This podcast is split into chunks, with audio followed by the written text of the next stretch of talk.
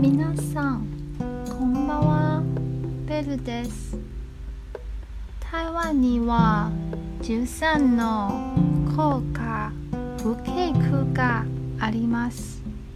そのうち私が好きな4箇所を1日1つずつ紹介します。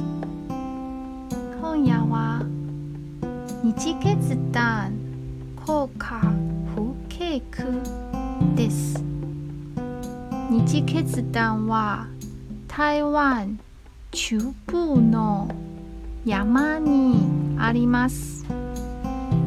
台湾で一番大きい湖です。山の中にあるので湖面に緑が映るのでとても綺麗です。あなたは静けさが好きですか？私はとても好きです。なぜなら時間や悩みを忘れさせてくれるからです。